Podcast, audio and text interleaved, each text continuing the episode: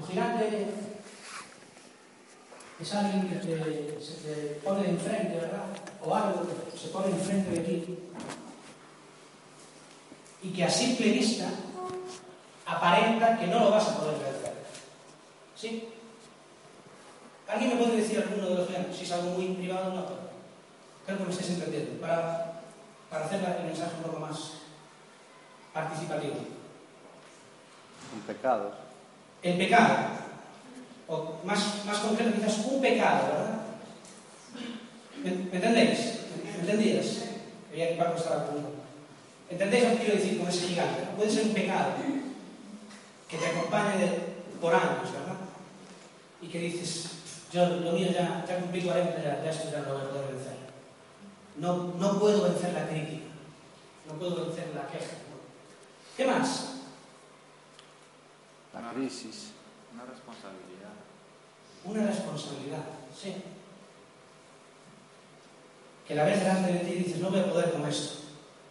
¿Qué más? Una situación. Una situación. Una situación concreta que te parece que es un gigante que no vas a poder vencer. Muy bien. ¿Qué más? Una persona. Una persona. Muy bien. A mí me pasa con casi todos, porque a casi todos los veo más altos que yo. Menos el alcalde de Ferrol, que le vino bien a vosotros. Lo pudisteis ver el, el jueves, el, el martes. Le contaste a Suso, ¿verdad, María? La experiencia tan bonita ahí.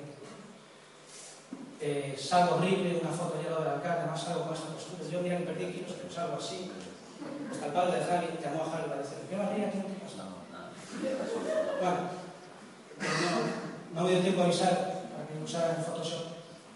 Una persona. He escuchado eso ya unas cuantas veces. Y esta semana lo he oído en dos ocasiones. No es en esta iglesia, es en otra. Dos, dos mujeres que dicen eso de su, de su marido. Bueno, una lo dice de su pareja. Que creen que no va a poder vencer que con los datos en la mano, humanamente es invencible. ¿Qué más? Yo sé que hay cosas por ahí, si no estaríamos en victoria. La crisis. La crisis. Perdón, que me hablaba. Muy bien, las tentaciones. Sí, señor. Otro gigante que parece invencible. ¿Qué más? Miedo. ¿Qué? Miedo. El miedo. Sí, señor, el miedo. Además tiene mucho que ver con lo que vamos a hablar hoy. Otro gigante que parece difícil de enfrentar. Una nueva responsabilidad. Una nueva responsabilidad. Ser capellana. Ponerte una vaca que ponga capellana evangélica en un hospital. Están siempre por delante los gigantes. Sí. Casi siempre. Casi siempre. Yo conozco a algunos que su gigante se llama su pasado. Y cuando se proponen vencer, o cuando se proponen luchar, siempre hablo de este libro, a mí me marcó. A mí no soy un gran lector, no soy un león de leer. Y recuerdo que este libro, eh, Cris era mi novia, y me fue poniendo notitas de amor cada X páginas para animarme a leer. Entonces yo leía rápido para llegar a la notita de amor. Y conseguí, cons- bueno, luego el libro me enganchó, Tentado no cedas, dice ese libro, ¿por qué debes de seguir luchando? El que lee ese libro ya ha luchado mucho contra las ganas y ha, ha, perdido. Y da varios motivos, ya lo hablé el otro día, da varios motivos por los cuales debes volver a intentar, debes volver a meterte en la lucha. Y muchas de las razones por las que las personas no quieren es porque tenemos un registro aquí. ¿Sí? Si tú hay alguien que te ha hecho mucho daño, o una persona, o una situación, tienes un registro, tú gente que te dice, uy, yo no voy a volver aquí. ¿Verdad? Hay personas que su gigante es el pasado, una circunstancia del pasado. Ayer tuve que hablar con una persona que, que echaba cuenta del pasado de otra. Es que yo conozco su pasado, olvidándose que la Biblia dice que si alguno está en Cristo, no, no vieja criatura es, nueva criatura es. pasado les, les atrapa y les dice, no lo intentes, porque va a ser una vez más lo mismo. ¿Hay algún gigante que se haya quedado por ahí que no hayáis dicho? Habéis hablado del pecado, de las tentaciones, del miedo, Sacrificio. el sacrificio. Quiere decir el compromiso, a lo mejor. Eh, Entiendo que sacrificio es algo que cuesta. Ah, ah, sí, perfecto. Sí, sí. Sí, eso es gigante. El- la lucha contra la- nuestra vieja naturaleza. ¿verdad? Una cobardía. La cobardía, muy parecida la dijo Pelero en el temor. Hay situaciones puntuales, ¿verdad? ¿Y qué tal? ¿Cómo lo llevas con tu gigante? ¿Eh? ¿Quién dijo? Ah, pero no sabemos cuál es tu gigante. Ya sabéis de quién voy a hablar, ¿verdad? ¿De quién voy a hablar? De Goliat. Sí, vamos a hablar de David, no de Goliat. Yo me identifico mucho con David. Dicen que era rubio, de un parecer.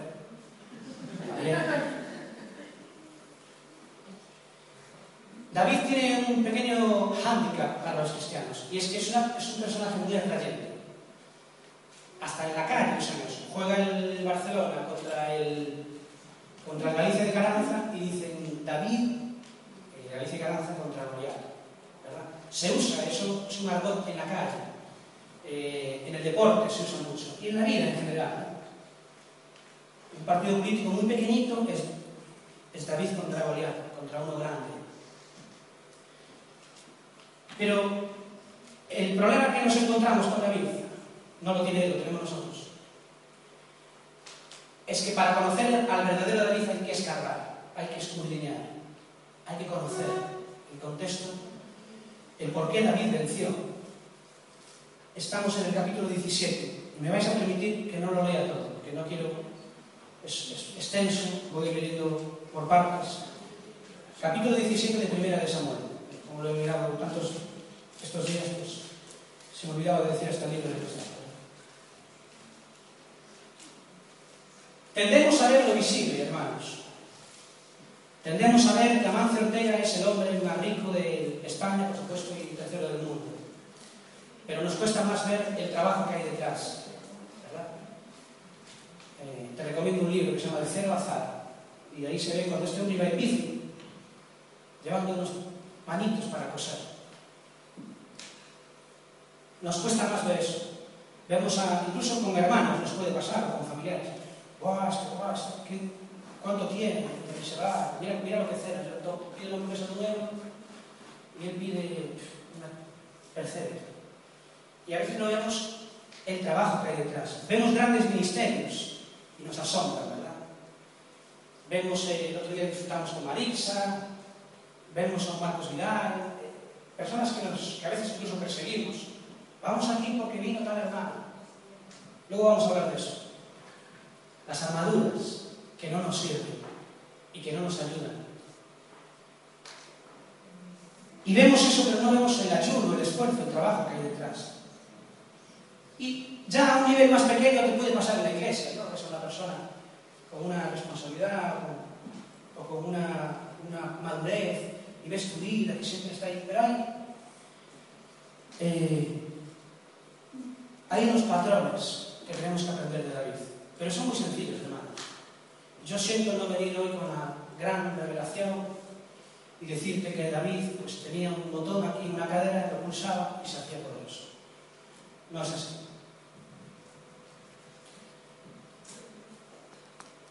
Quiero que veamos primero cuatro cualidades que tenía, que que aprecio, que observo en David. Hemos hablado ya de ellas en diferentes ocasiones. Pero sobre todo vamos a ver que David no solo peleó contra Goliat. Por eso digo, nos quedamos con esa imagen, ¿no? Somos simples a veces. A la hora de analizar las situaciones somos muy simples. Y decimos, David le ganó a Goliat, porque cogió una piedra y a veces incluso podemos ser tan simples que observamos solo que tuvo mucha puntería. No. David estaba muy entrenado Me atrevería a decir que el propio David dice que para él Goliat era uno más.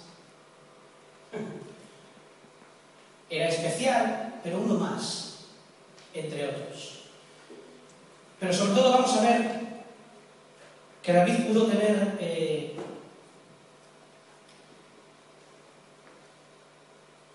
dos gigantes más peligrosos todavía, más difíciles de vencer, que él decidió vencer. Fue un acto de la voluntad. Muchas veces los cristianos creemos que, que hay cosas que, son, que dependen de Dios y eso no es depender de Dios. Cuando decimos, bueno, si Dios quiere, eh, venga hermano, tienes que vencer este pecado y tal, bueno, y, y pensamos, bueno, si Dios me da la fuerza para perdonarle, bueno, si, y, y aludimos a una dependencia de Dios que no es real. Bueno, si Dios me hiciera valiente, vamos a ver ahora, no, no, no. Tú decides ser valiente. Tú decides perdonar. Claro, para eso tienes que estar, veíamos hace dos semanas, ¿verdad? Tremendo todo lo que le pasó. Veíamos hace dos semanas ver con sus ojos, sentir con su corazón. Quiero que te coloques, que te ubiques, que te sitúes en el capítulo 17 de Primera de Samuel, yo te iré dando textos.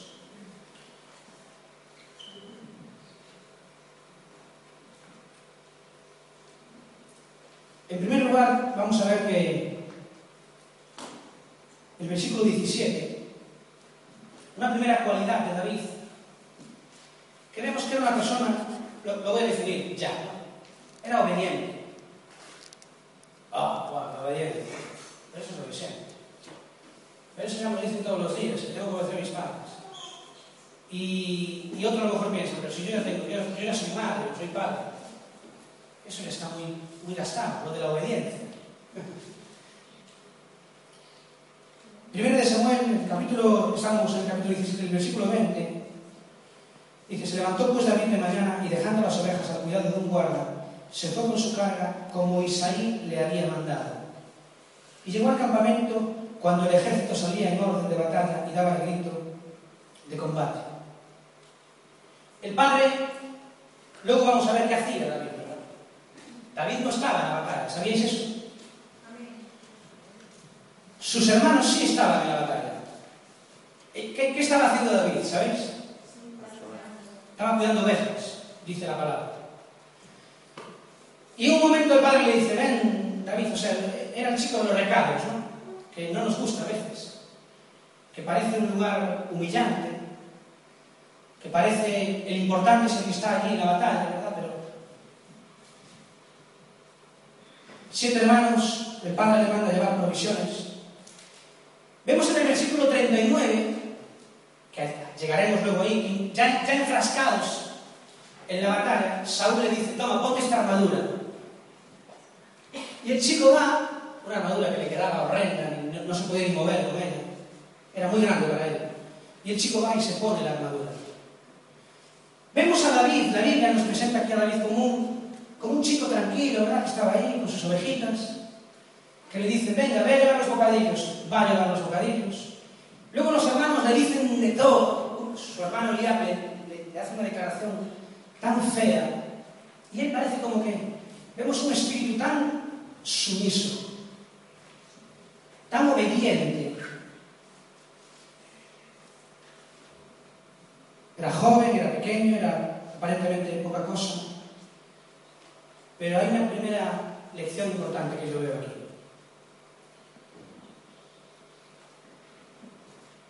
Entre nosotros hay dones, cualidades, hay capacidades ocultas a causa de la no obediencia, que tiene un nombre también, la no obediencia. La no obediencia se llama desobediencia. desobediencia. ¿Sabes? Estoy convencido, hace tiempo Dios me había enseñado esto, ¿verdad? Que la obediencia lo que hace es catapultar cualidades que tú tienes. ¿Sí? ¿Me estás comprendiendo? No, no, nadie me está comprendiendo. Pues me, dime amén, por favor, porque estoy muy cansado. Dime amén. Tú tienes un don, un talento, una capacidad que Dios te dio. Si tú te persona obediente, obediente a Dios, ¿verdad? Obediente en general. Hay que ser obediente a las autoridades, hay que ser obediente a los padres, bueno, etcétera, etcétera. Creo que no hace falta explicar lo que es la obediencia. Esas cualidades, esas capacidades que tienes. En David había un auténtico guerrero, ¿sí o no? Lo demostró, y luego más adelante lo demostró también, ¿verdad? A, a, a medio de sus errores.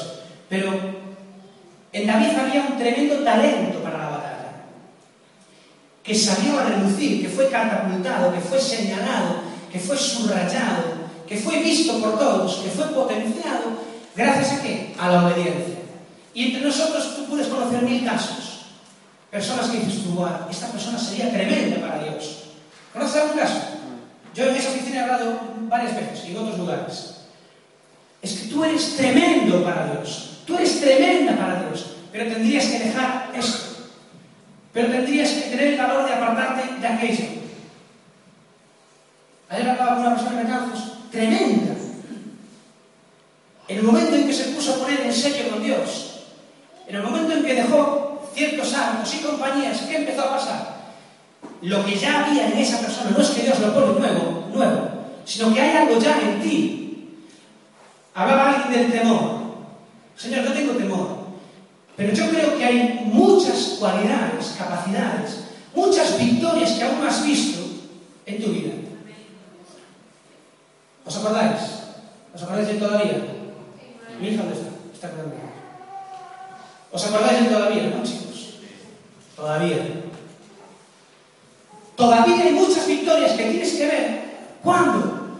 Simplemente cuando des un pasito que empieza por otro. Que se llama obediencia. Y cuando des ese paso de obediencia te darás cuenta que empiezan a fluir en ti. ¿Por qué? Porque hay, repito, talentos escondidos que Dios no puede usar. Recuerdo una persona que vivía en una estación en desorden. Hace tiempo esto. Tremendo lo que había dentro de esa persona. Yo lo sabía. Y ella lo sabía. Y muchos más lo sabían. O esa persona que tú conoces que sería un, un gran evangelista, pero le gusta le gusta la fiesta. La desobediencia, ¿sabes lo que hace? Entierra un talento, entierra una virtud, entierra una capacidad. En definitiva, entierra victorias. Porque si David hubiese sido desobediente, pues no me da la gana de ir. ¿Por qué tengo que ir yo? Claro, yo salí en la guerra con los valientes y yo encima tengo que llevarles el bocadillo, ¿verdad?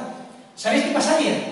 Que la historia no sería David y Goliat, sería no sé quién y Goliat. Pero la historia puede ser Ana y Goliat, Rocío y Goliat, Cristina y Goliat, Julio y Goliat, o Chema y Goliat. Esa es la historia que Dios quiere que se escriba, porque aún tenemos que escribirla. ¿Estás de acuerdo conmigo? Amén.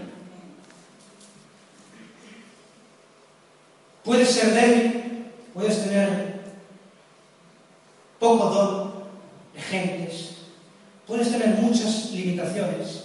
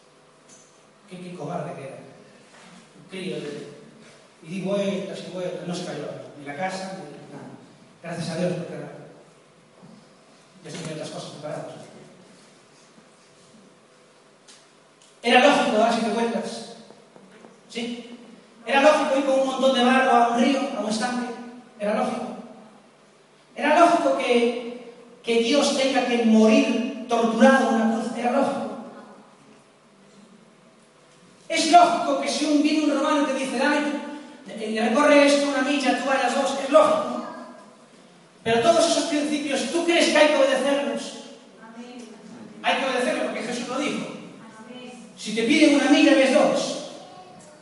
Si te dan una mejilla, ven, pon la otra. No estamos diciendo que obedecer vaya a ser siempre fácil de entender. Pero acuérdate, el que te lo pide sabe mucho más que tú. ¿Qué sabe Gabriel de lo que es un enchufe? ¿Qué sabe?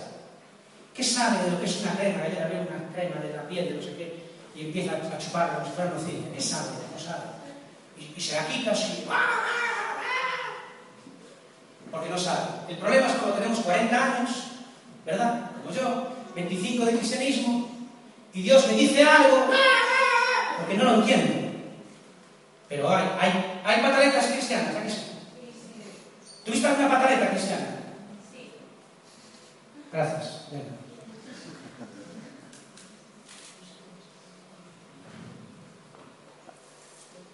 ¿Qué decir?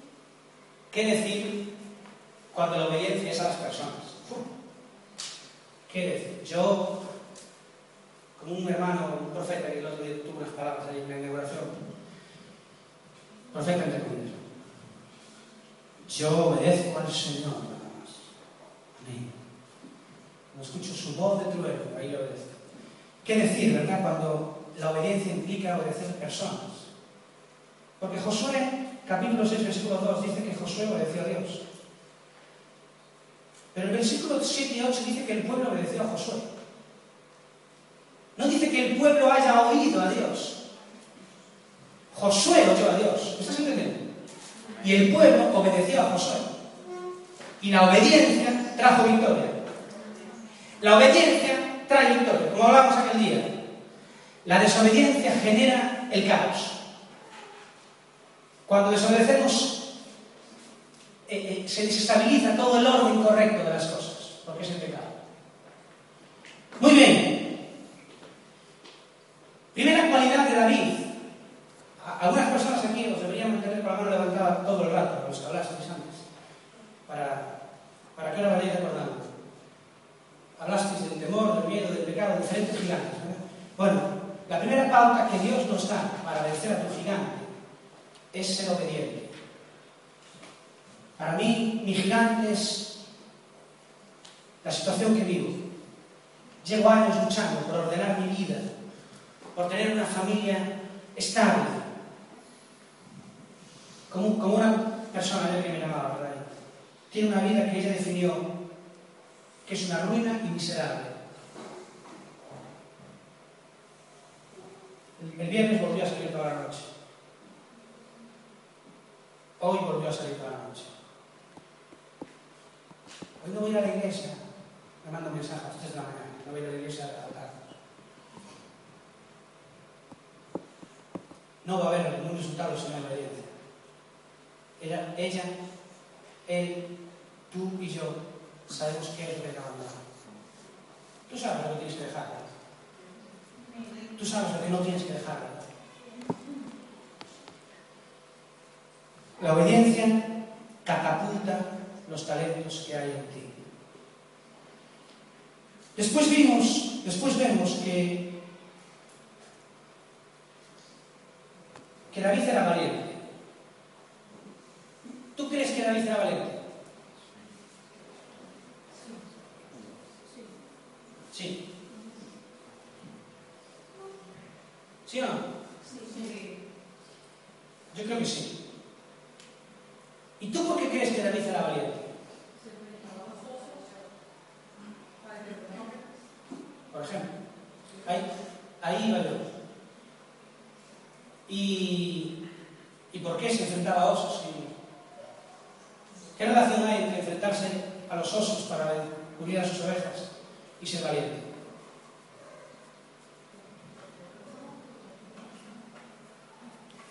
Dice el diccionario que el valor es.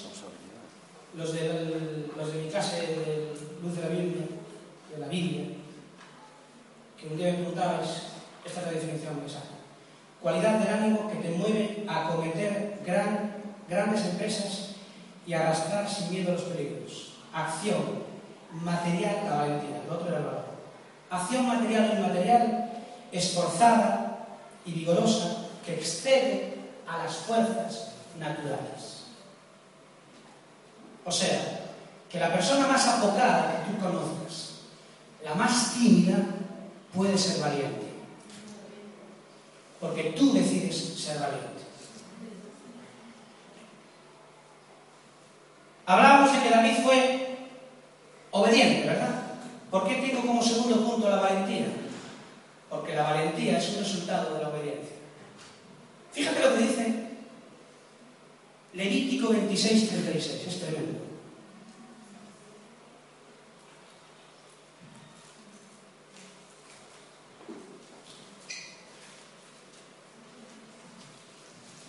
Está Dios hablando.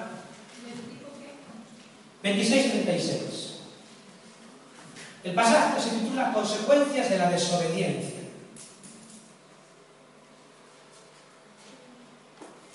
Es un pasaje muy duro. Y dice el 36. Y a los que queden de vosotros infundiré en sus corazones tal cobardía en la tierra de sus enemigos que el sonido de una hoja que se mueva los perseguirá.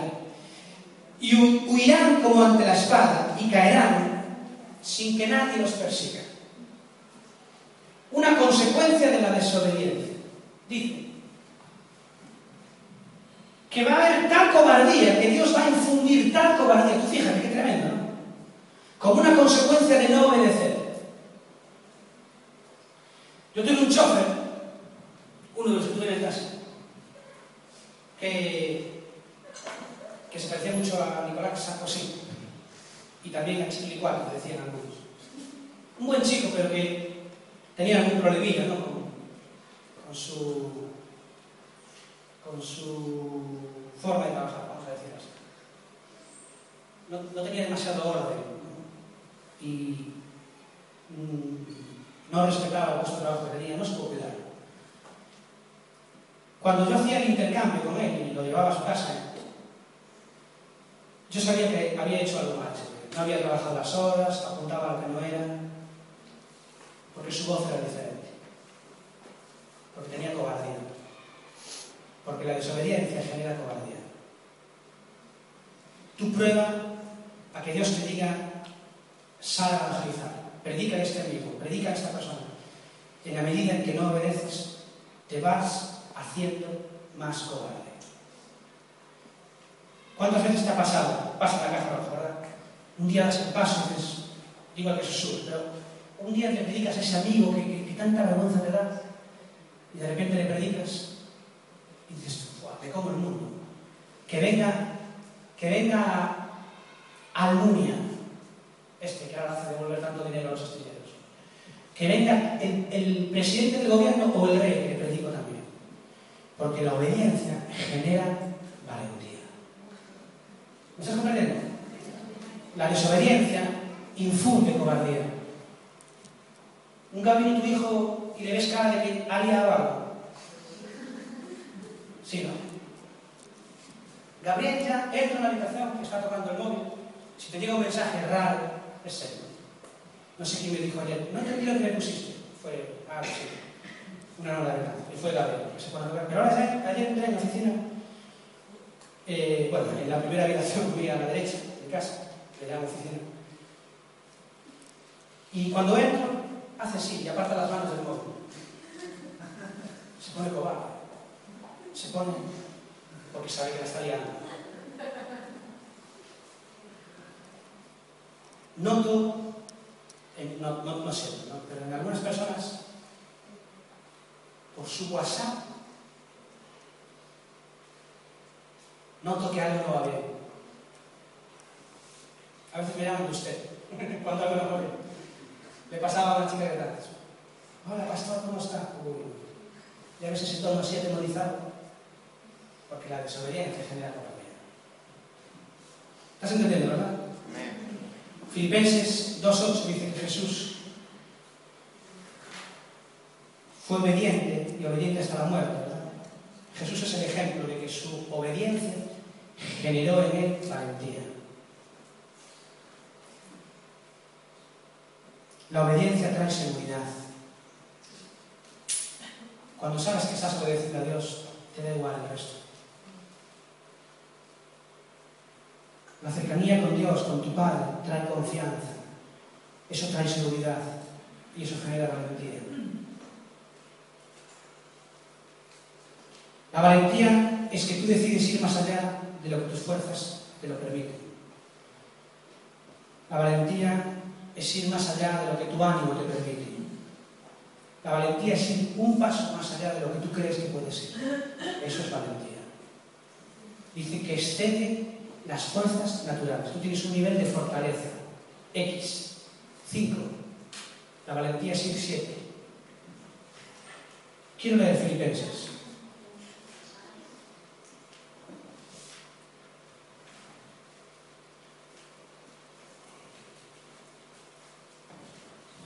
¿Lo puedes poner en Filipenses 2.8? Y estando en la condición de hombre, se humilló a sí mismo, haciéndose obediente hasta la muerte y muerte de cruz. Jesús fue obediente, ¿verdad? ¿Recordáis el Jesús de Getsemaní que predicamos aquel día? ¿Ves? Otro caso es este.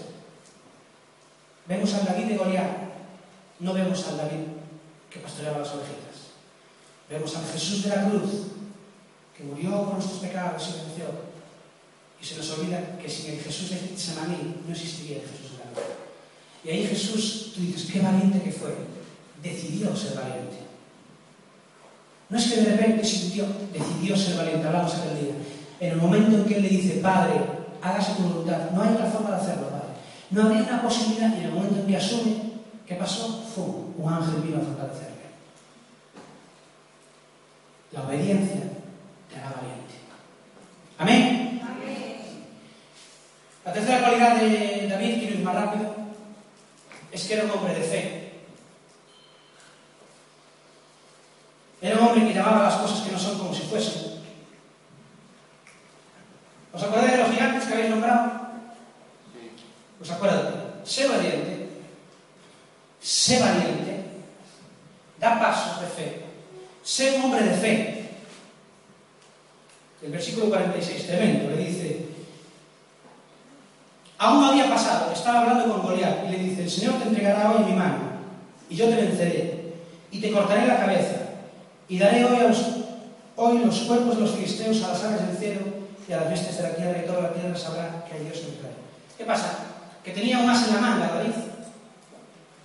¿Por qué David decía con tanta seguridad, te venceré y te cortaré la cabeza? ¿Por qué lo decía con tanta firmeza?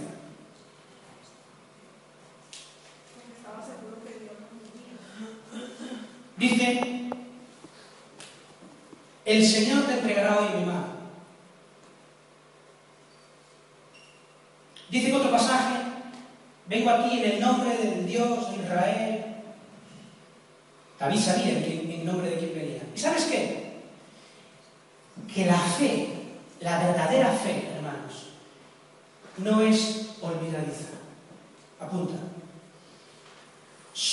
Tendemos a ser muy olvidadizos. Yo a veces, Lo hablaba el otro día con, con un hermano. A veces predicas y dices, bueno, después de esto yo ya me puedo morir.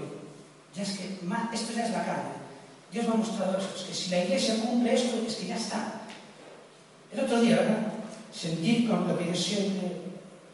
Ese, predicamos jueces 8.4, ¿verdad? Cansados, más todavía persiguiendo. Otro día voy, esa semana fue, fue tremenda, ¿no?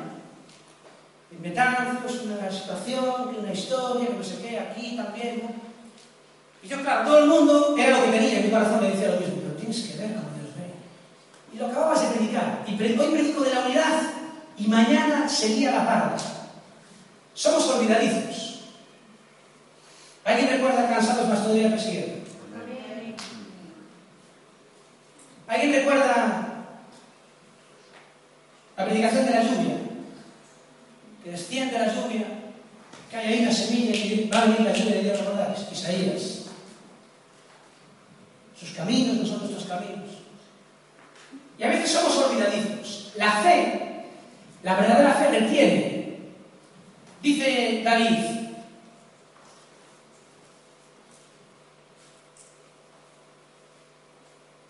Bueno, a Saúl, a David le dicen, chavalín, mira, que no, no lo vas a conseguir. Este, este te va a meter un tortazo, va a tirar contigo, te va a hacer girar la cabeza 180 grados. Le dijo, tu siervo era pastor de las ovejas de su padre. Y cuando venía un león con vos, esta es la respuesta que le da, que yo no voy a poder con él. Espera, espera. Y le dice a Saúl, pum, pum, pum, y le dice, versículo 37, el Señor me ha librado de las garras del león y de las garras del oso. Él también me librará de la mano de este filisteo. Y entonces Saúl ya quedó convencido y le dijo, venga, pues párate la y con este gigante. David tenía una fe que retiene. ¿Sabes? La fe no olvida. Piensa en ese momento en donde Dios te tocó, te habló, te quebrantó, te... En, cuando en ese momento le darías besos a toda la iglesia, incluso a tu pastor. Piensa en ese momento. Bueno, pues Dios es el mismo hoy que aquel día. El Dios de los congresos, donde nos habla y donde lloramos y nos quebrantamos. El Dios de la reunión más mega reunión que tú hayas visto. El Dios que aquel día en tu casa te habló, que estás en una semana de ayuno. ¿Qué, qué el Dios? Aquel día que te sanó, aquel día que de repente vino una provisión. Él no ha cambiado. David venció a Goliat echando mano de la fe, echando mano de que sabía Dice, Dios me ha librado de la garra del oso y de los leones, y también lo vas a comer. La fe hablaba del pasado y decía lo que iba a pasar en el futuro, y aún no había pasado. Pero él ya aseguraba algo que no había sucedido, un hombre de fe. ¿Y cuántas veces Dios nos ministra, nos habla, nos regala algo tremendo, y a la semana siguiente estamos igual? O tenemos la misma duda que hace una semana y debería estar vencida esa duda. Y ahora lo tenemos porque aquí estoy yo, que hoy, ahí, me tuve que recordar cansado, más todavía persiguiendo. Estoy cansado, pero todavía me queda mucho que todavía persigo cosas. ¿Y tú? Perseguimos cosas, ¿verdad, iglesia? Cansados, más todavía persiguiendo. Y ahí tuve que empezar a rememorar. Hay semilla que está siendo sembrada todos los lunes. Como iglesia, a nivel personal me imagino que muchos más de ellos.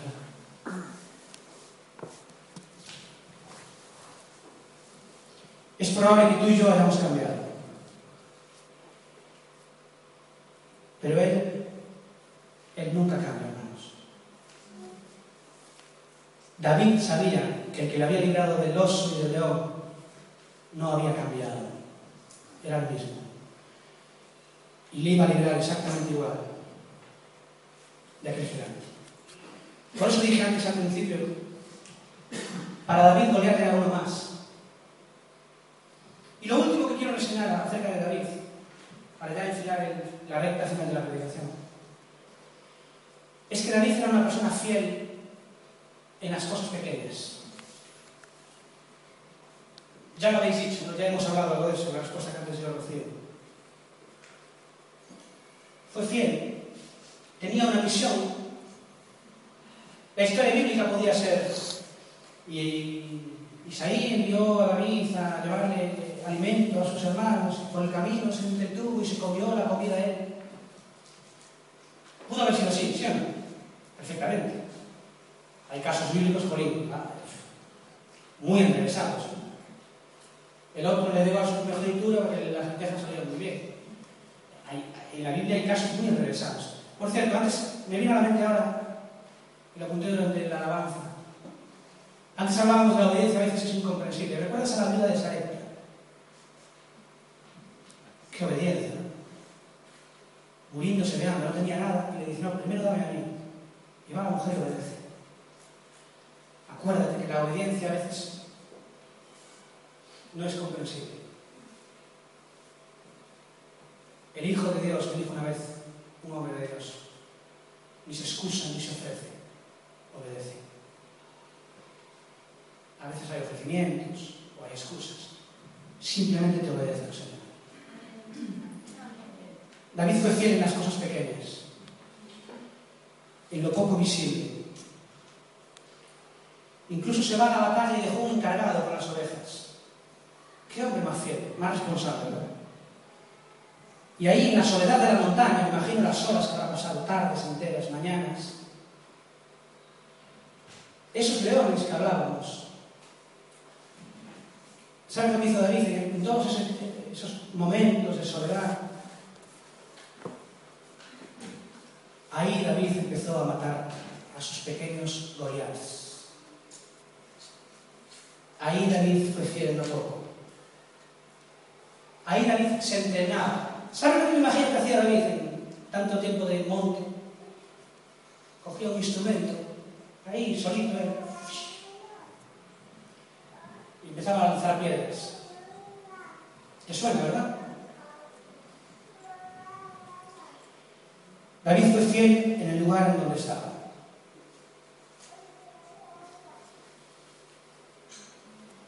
A veces, hermanos, esperamos el gran Goliat, esperamos el gran momento, esperamos el gran congreso.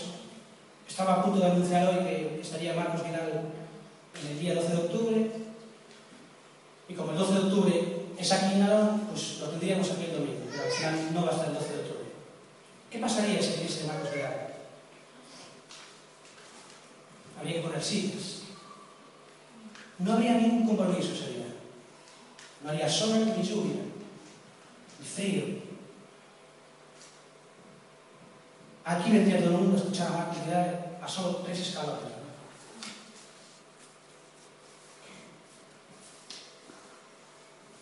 Mm, está bien, es fantástico. Pero Dios quiere que te entrenes en tu día a día. El día a día de David fue el monte, las ovejas, los osos, los leones. Y allí él fue fiel. En donde Dios te pone, sé fiel donde Dios te pone.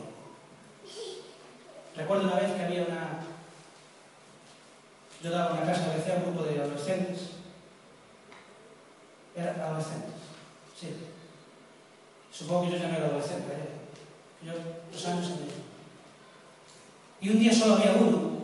Y pregunté, bueno, casi no lo damos. Bueno, fue una lección de estas sencillas, pero que aprendí para la vida. Se fiel en lo poco. Y di, di la clase con esa persona solo.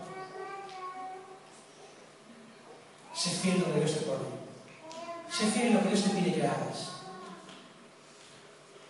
A lo mejor ahora Dios solo te pide que vengas a la iglesia, estás comenzando. Aquí hay personas que me han dicho, yo quiero reiniciar mi vida cristiana. Quiero volver a ponerme en serio con Dios. Sé fiel. Sé fiel cada viernes. Sé fiel cada miércoles. Sé fiel cada domingo. Sobre todo, sé fiel cada mañana. Sé fiel cada mañana en ir a buscar a Dios. No hay grandes victorias, hermanos. Si solo esperas las grandes victorias y en tu día a día no, no luchas por las pequeñas victorias. Y tus pequeñas victorias son en tu día a día, en tu contexto, donde Dios te pone. Amén. Ya quiero ir terminando, como siempre, en el corazón del mensaje. Como vemos, ahora ya sabes un poquito más de David. Así llegó David a junto de Goliat. Pero cuando llegó a junto de Goliat, David ya había vencido dos batallas. Cuando se puso delante de él, David ya había vencido dos batallas en aquel frente. La primera batalla que David venció fue una, un dardo que lanzaron a su oído, a su corazón, a su mente, a su razón, que es la batalla del no puedo. Fíjate, Estamos en el capítulo 17 de 1 de Samuel, versículo 28. Lo calumnia.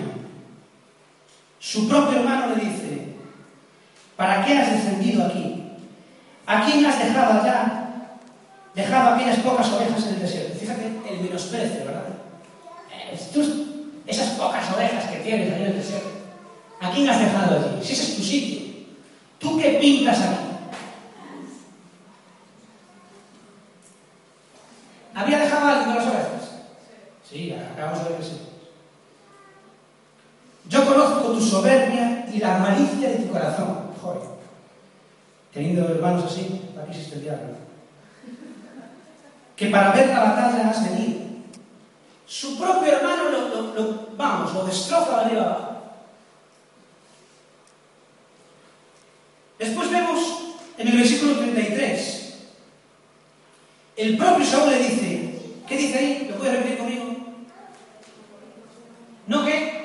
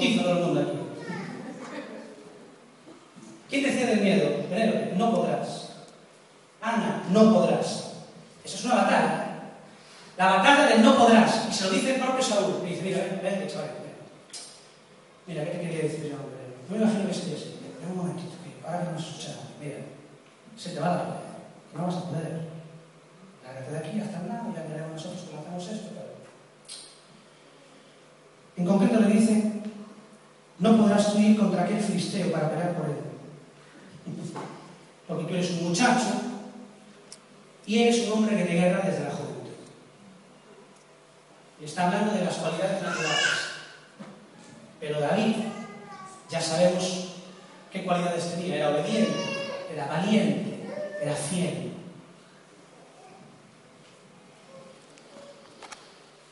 Y por si faltaba poco, primero fue su hermano, luego fue el propio Saúl, y por último el propio gigante. En el versículo 42, 42 le dice, y cuando el filisteo miró y vio a David, le tuvo un poco, porque era muchacho, rubio y de hermoso parecer. Entonces a mí me tendría mucho. Muchacho, rubio y de hermoso parecer. Yo soy más bien feo, moreno y 40 años, entonces a mí me vería invencible. Me imagino que el gigante miró así, y a lo mejor hasta iba como iba a tener, al final me puso unas bermudas así muy azules, un polo rosa, y pa- parecía el de una tienda de juguetes de niños. y este, y este de dónde lo habéis sacado? Diría, diría Goliat. ¿Pero qué me traes aquí? Este todo refinado, todo bien peinadito, con gomina. ¿Pero de qué vas?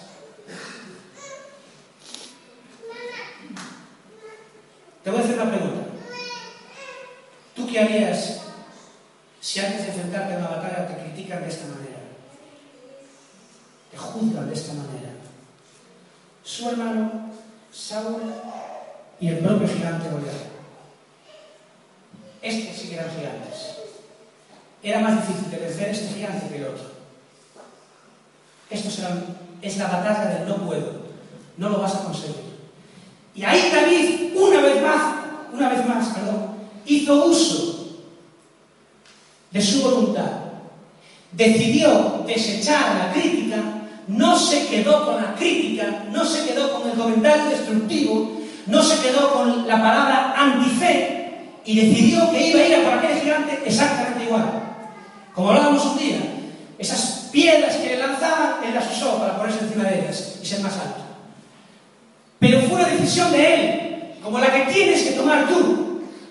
Y cuando venga una crítica, cuando alguien o algo te diga no puedo, cuando escuches un susurro mentiroso, o cuando tú, el viejo Chema, la vieja Sara, el viejo Wilder o la vieja Diana, cuando venga a susurrarte, no vas a poder, ahí es donde tú decides, sí voy a poder. Porque voy en el nombre de quien voy. Y porque me pongo en sus manos para ser transformado día a día, de batalla en batalla, de victoria en victoria y de gloria en gloria.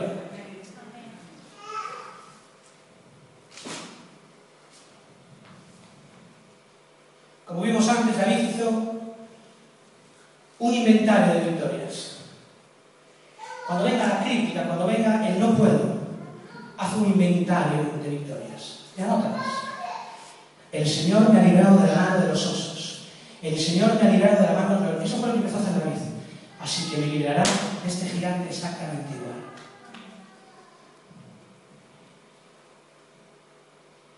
Y yo te voy a decir algo, hermano o hermana.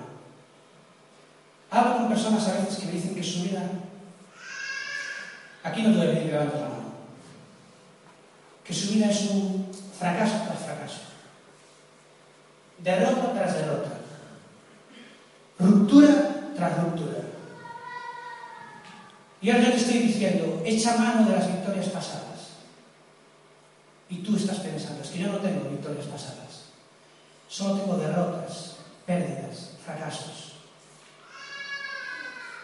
Hay una palabra clave en el versículo 10 de este capítulo que estamos viendo. ¿Se lo puedes poner? Muy simple la palabra.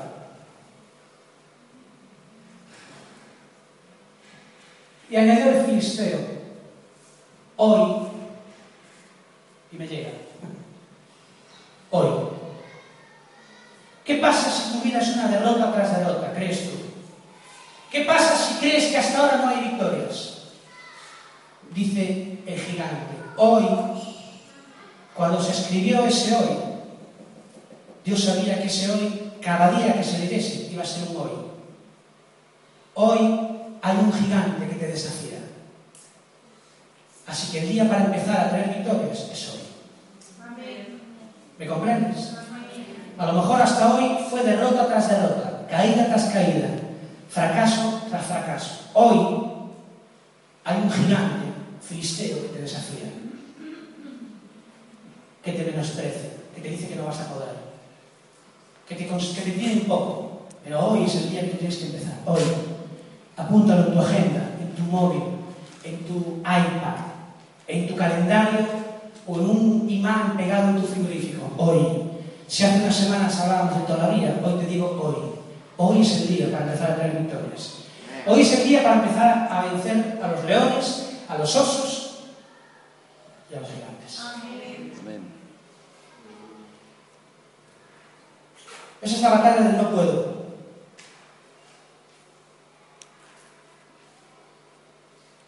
Y luego hay otra batalla que David entendió muy bien. Esta la olvidamos mucho, hermanos. No nos gusta tanto esta. Yo terminando. Esta batalla a veces la menospreciamos un poquito.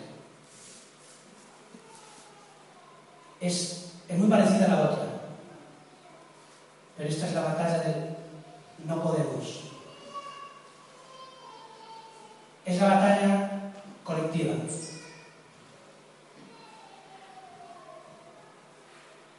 David sabía que su victoria era la victoria de un pueblo. dijo antes, la tentación. Ígnita. Como un gigante. Tú sabes que esa tentación, que tú te ves sola en ese momento, o solo, ante una tentación que te parece que es una guerra, tú, ante esa tentación y nadie más, tú sabes que esa batalla forma parte de una gran batalla que comenzó hace muchos miles de años. Tú sabes que esa batalla que tú libras cada día pertenece a una gran batalla. Tú sabes que esa batalla pertenece a la batalla de un ejército. Tú sabes que tu derrota no te afecta solo a ti y tu victoria no te afecta solo a ti. Tú sabes que tu victoria afecta a la persona que está a tu lado. Tú sabes que tu victoria me afecta a mí. Tú sabes que mi derrota te afecta a ti. ¿Sabes eso? Porque hay un sentido colectivo de pueblo, de cuerpo.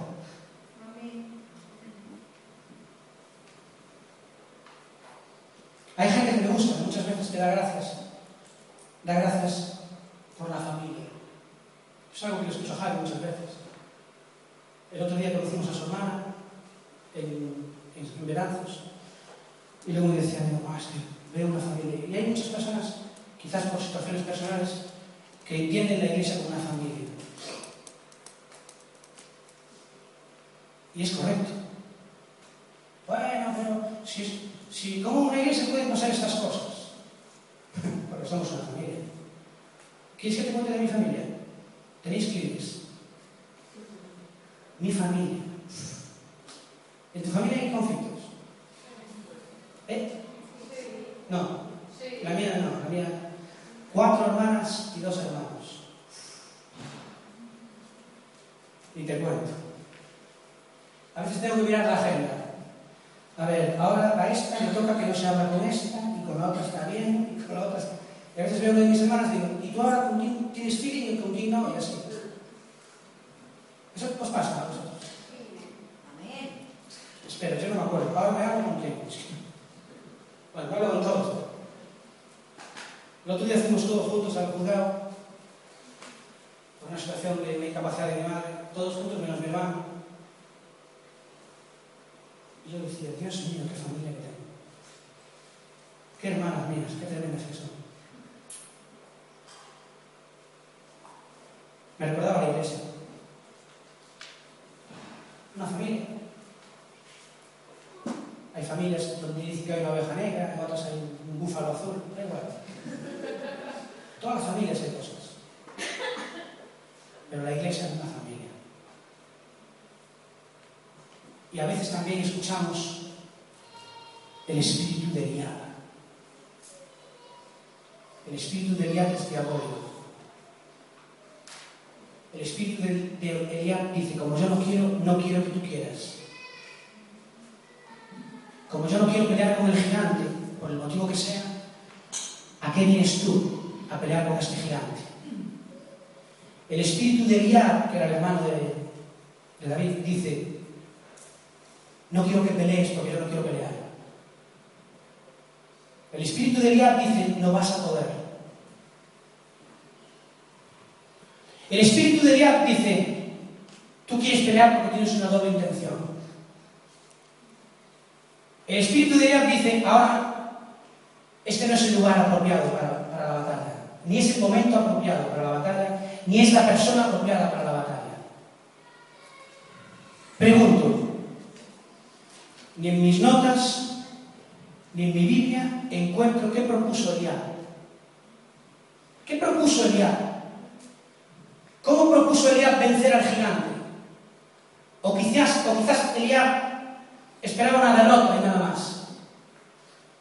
El espíritu de Eliab es el que te trae no puedo y es el que trae no podemos. ¿Me estás comprendiendo? Parece una canción, ¿verdad? Yo no quiero que tú quieras porque yo no quiero.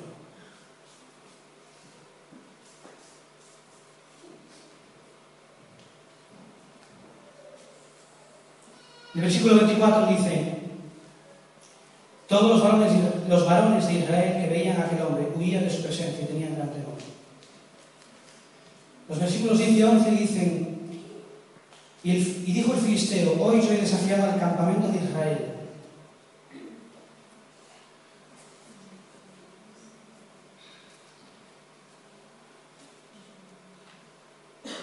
Quiero que me acompañes un momento para que descubras una verdad.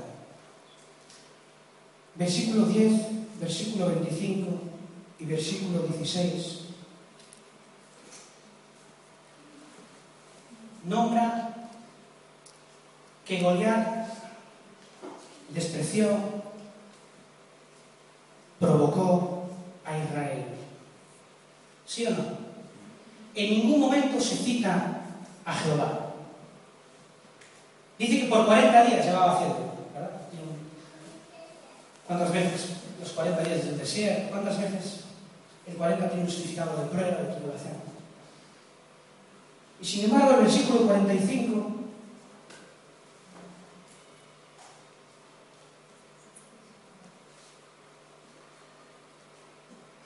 le dice a David, tú vienes a mí con espada y lanza y jabalina, mas yo vengo a ti en el nombre del Señor de los ejércitos, el Dios de los escuadrones de Israel, ¿Qué dice?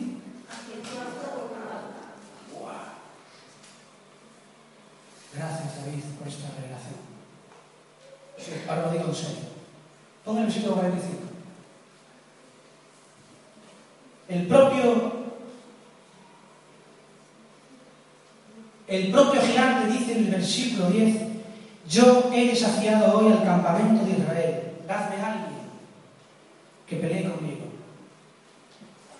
El propio gigante dice que él, a quien provocó, a quien desafió, fue al campamento de Israel. Observo tres versículos, 10, 25 y 16. Pero David tenía muy claros los conceptos, Dios pueblo, muy claro. sabía que el desafío al pueblo de Dios era un desafío a Dios.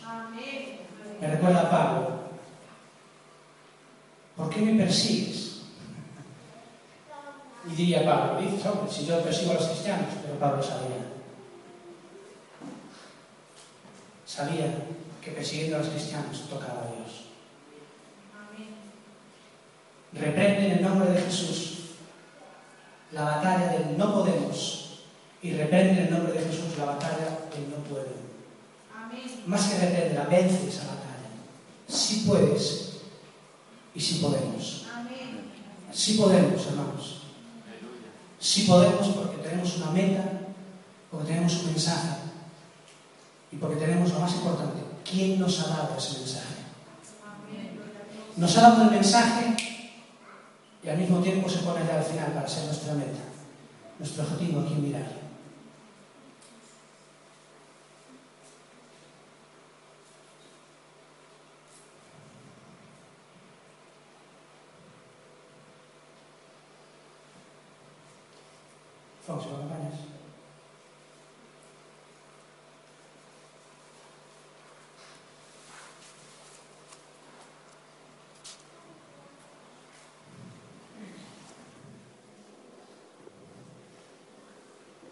Hermanos, de David aprendo.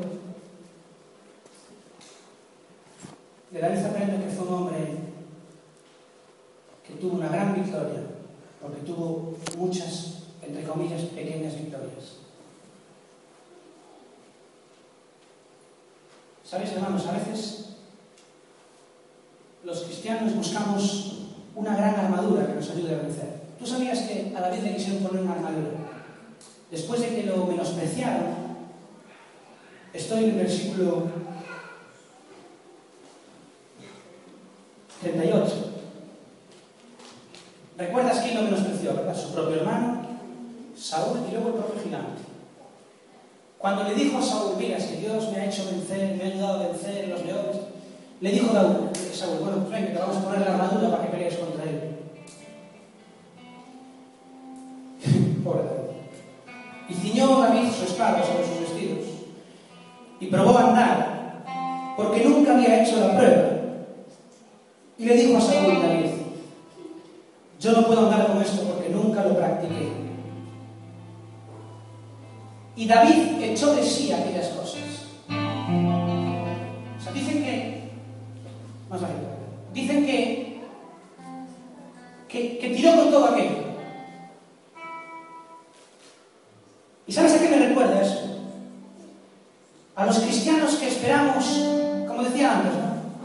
No voy a dar nombres de congresos porque sería una falta de respeto. Están decididos los congresos aquí, en Portugal, en Alemania, los grandes eventos, maravilloso. Pero de eso no se vive. Tuve la oportunidad de hablar en la reunión de pastores de Fenor con un hermano que suscribía todo lo que le decíamos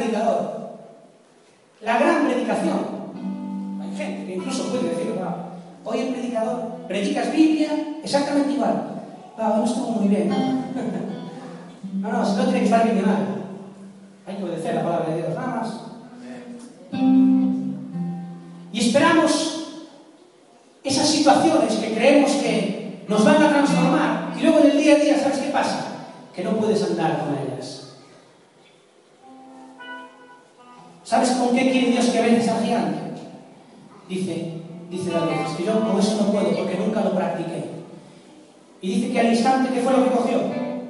Siguiente versículo, hola, eh, Ángel.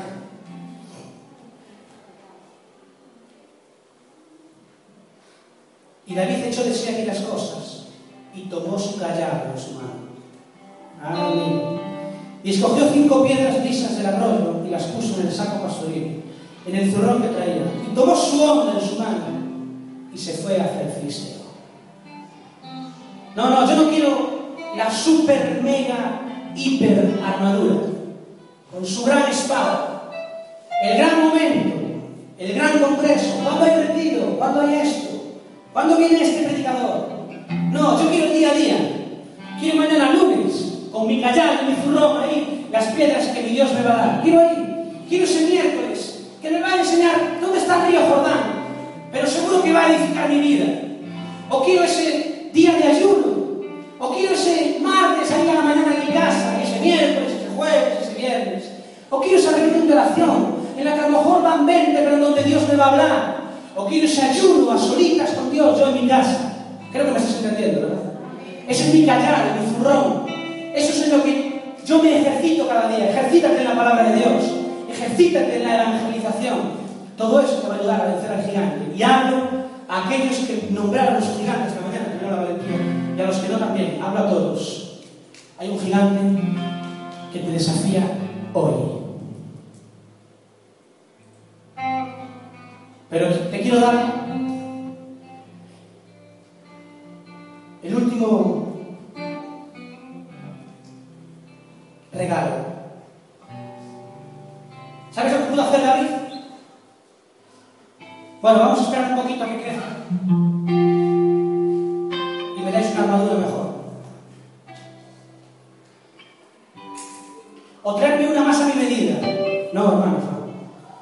Se puso a pelear ya con lo que tenía en ese momento en la mano. ¿Qué tienes tú ahí en la mano?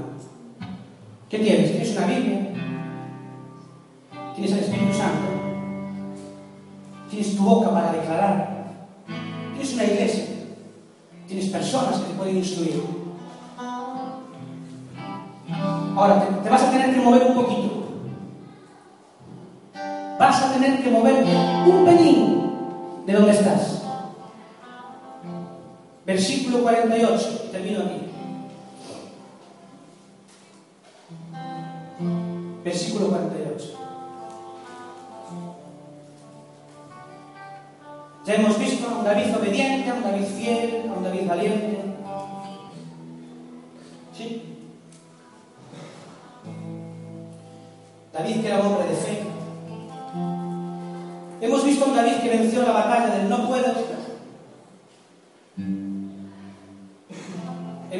David que venció la batalla del no podemos. Pero todo esto fue antes de ir al gigante, hermanos. Ahora, ¿verdad? Parece que el gigante es lo debemos. Porque hemos hablado tanto de las batallas previas que el gigante ya parece pan comido. Y es así. Ese gigante de tu vida, quizás la victoria para llegar a tu vida está esperando a que seas fiel en las pequeñas cosas. Como buscar a Dios cada día. A que seas fiel y decidas ponerte a crecer, a alimentarte en tu iglesia, a echar raíces profundas. Pero aún así David tuvo que hacer algo, la última cosa que hizo. Ya no hablo de la, de la definitiva piedra que le dio en la frente al gigante y lo venció. Responde a su hermano, su provocación.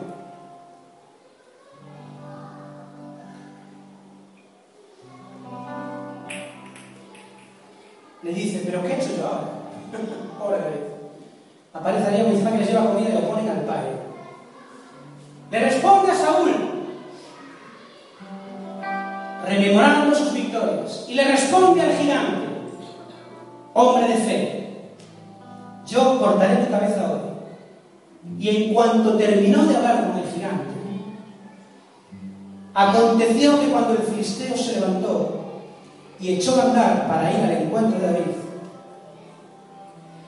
David se dio prisa y corrió a la línea de batalla contra el filisteo. Hay un lugar, yo prediqué una vez acerca de él en el frente de batalla. Es un lugar difícil. No hay reloj. Funciona el reloj de Dios. Hay muchos golpes, muchas heridas. Fíjate si es un lugar físicamente reconocido, que el propio David, en uno de los errores más graves de su vida, quizás, puso allí una persona porque sabía que en ese frente era más fácil morir. Pero es el último secreto que nos deja David. Para vencer a tu gigante, tienes que ir corriendo ya deprisa a la línea de batalla. Se ve que en ese momento no estaba en la línea de batalla. Hay otras líneas, ¿verdad? Hay otros lugares. Una vez más, David voluntariamente fue a la línea de batalla. Y hay una línea de batalla, hay un frente que implica dar un paso, quizás dos, quizás ir corriendo. La línea de batalla, ¿qué es? La línea de batalla es ponerte a pelear, ya. La línea de batalla es no tener los brazos bajados. La línea de batalla es no resignarse. La línea de batalla es echarse la crítica en la espalda y yo sigo. Ojalá que llegue al cielo abrumado de críticas. Y cuando diga, Señor, el que está debajo de todas las críticas soy yo. Y esa multitud son todos los que yo he peleado. Les he llevado el Evangelio. Les he, les he hablado de tu amor. Y tu Espíritu Santo ha hecho el resto. Ojalá que al cielo así. Porque soy David. No solo la crítica, el no puedo. A veces tú eres el peor crítico contigo mismo. Esta mañana te invito a que te pongas en. Dios te invita a que corras a la línea de batalla. Identificas cuál es la línea de batalla. ¿Sabes qué? A veces estamos atrás. No atrás físicamente de la iglesia. A veces estamos ahí. Ah, es que me cuesta ir a la iglesia. Es que me cuesta comprometerme. Es que me cuesta, es que me cuesta, es que no puedo. Es que me cuesta hablar cada día. Y queremos vencer ahí. Desde ahí queremos vencer al gigante. Escucha, el gigante se vence desde la línea de batalla. Eso enseña David. El gigante se vence cuando vas corriendo y te sitúas en la línea de batalla. ¿Me está comprendiendo?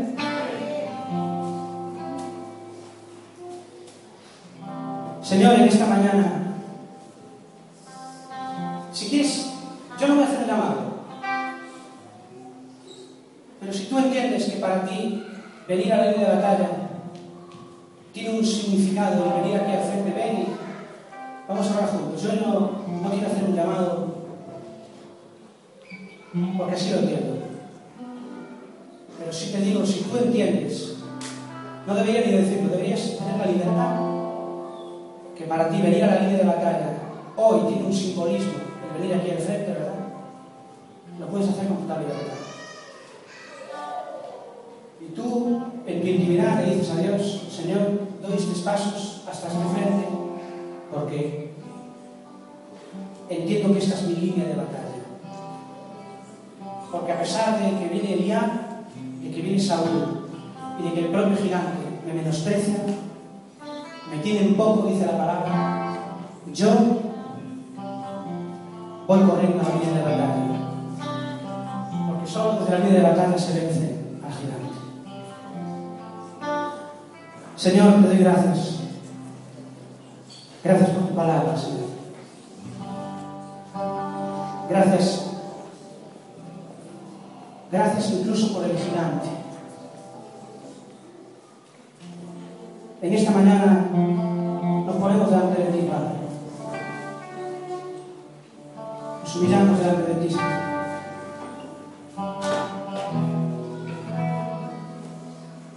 Ayúdanos a ser fieles. Ayúdanos a ser obedi obedientes y también valientes. Ayúdanos a ser hombres y mujeres de fe. Ayúdanos a saber derrotar el no podemos. Ayúdanos a saber derrotar el no puedo. Señor, aunque venga Eliab y nos injurie, aunque venga mi propia naturaleza, mi vieja naturaleza, a decirme no vas a poder, este no es tu lugar, este no es tu sitio, este no es tu momento. En el nombre de Jesús tomamos mano, Señor. En el nombre de Jesús tomamos tu mano y venimos a la línea de batalla. Le hacemos frente al gigante, Señor. Al gigante del temor, al gigante de la rebeldía, al gigante de la desobediencia, al gigante de la tentación, del pecado. En el nombre de Jesús, bendigo a mis hermanos, Padre. Bendigo a la iglesia, bendigo a los que han salido aquí al frente, Padre. Señor, aquellos que dicen, doy un paso al frente porque esta es mi línea de batalla. Porque esta línea de batalla es el lugar en donde yo quiero vivir, en donde yo quiero gastarme como hacía Pablo para ti, Señor. Porque esta línea de batalla es donde veo mejor al gigante, donde le veo de cerca, donde veo sus intenciones. Porque en esta línea de batalla es donde me da igual la crítica. Porque en esta línea de batalla es donde me da igual Eliab, Saúl y el propio gigante. Porque en esta línea de batalla vengo en tu nombre y tengo al enemigo de frente. Y desde aquí le golpeo. Y desde aquí le ataco. Y desde aquí voy a por él. Y desde aquí obtengo la victoria. Corriendo como hizo David. Vamos a línea de batalla, Señor. Y desde esa línea de batalla te pedimos intervención hiciste aquí, Señor. Para darnos la victoria. Ayúdanos a entender que jugamos un papel como el resto de nuestros hermanos. Que nuestra victoria es la victoria de los demás. Que nuestras derrotas son las derrotas de los demás. En el nombre de Jesús, Padre. Hoy hay un filisteo que nos desafía. Y hoy, Señor, corremos a la línea de batalla. Y aconteció cuando el filisteo se levantó y echó a andar ir al encuentro de David, para ir a tu encuentro, iglesia. Su iglesia se dio prisa y corrió a la línea de batalla contra el filisteo. Y metiendo David su mano en la bolsa, tomó de una piedra y la tiró por la onda. E hirió al filisteo en la frente. La piedra quedó clavada en la frente y cayó sobre su rostro en tierra.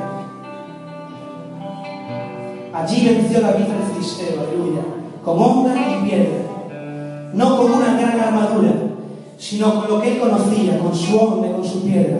E hirió al filisteo y lo mató sin tener David espada en su mano. Entonces corrió David y se puso sobre el filisteo y tomando la espada de él y sacándola de su vaina, lo acabó de matar le cortó con ella la cabeza.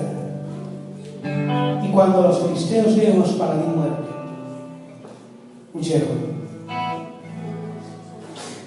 Gracias por la victoria, Señor.